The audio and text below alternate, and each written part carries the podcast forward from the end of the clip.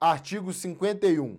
O crédito relativo a contribuições, cotas e respectivos adicionais ou acréscimos de qualquer natureza arrecadados pelos órgãos competentes, bem como a atualização monetária e os juros de mora, estão sujeitos nos processos de falência, concordata ou concurso de credores às disposições atinentes aos créditos da União, aos quais são equiparados. Parágrafo único. O Instituto Nacional do Seguro Social, INSS, reivindicará os valores descontados pela empresa de seus empregados e ainda não recolhidos.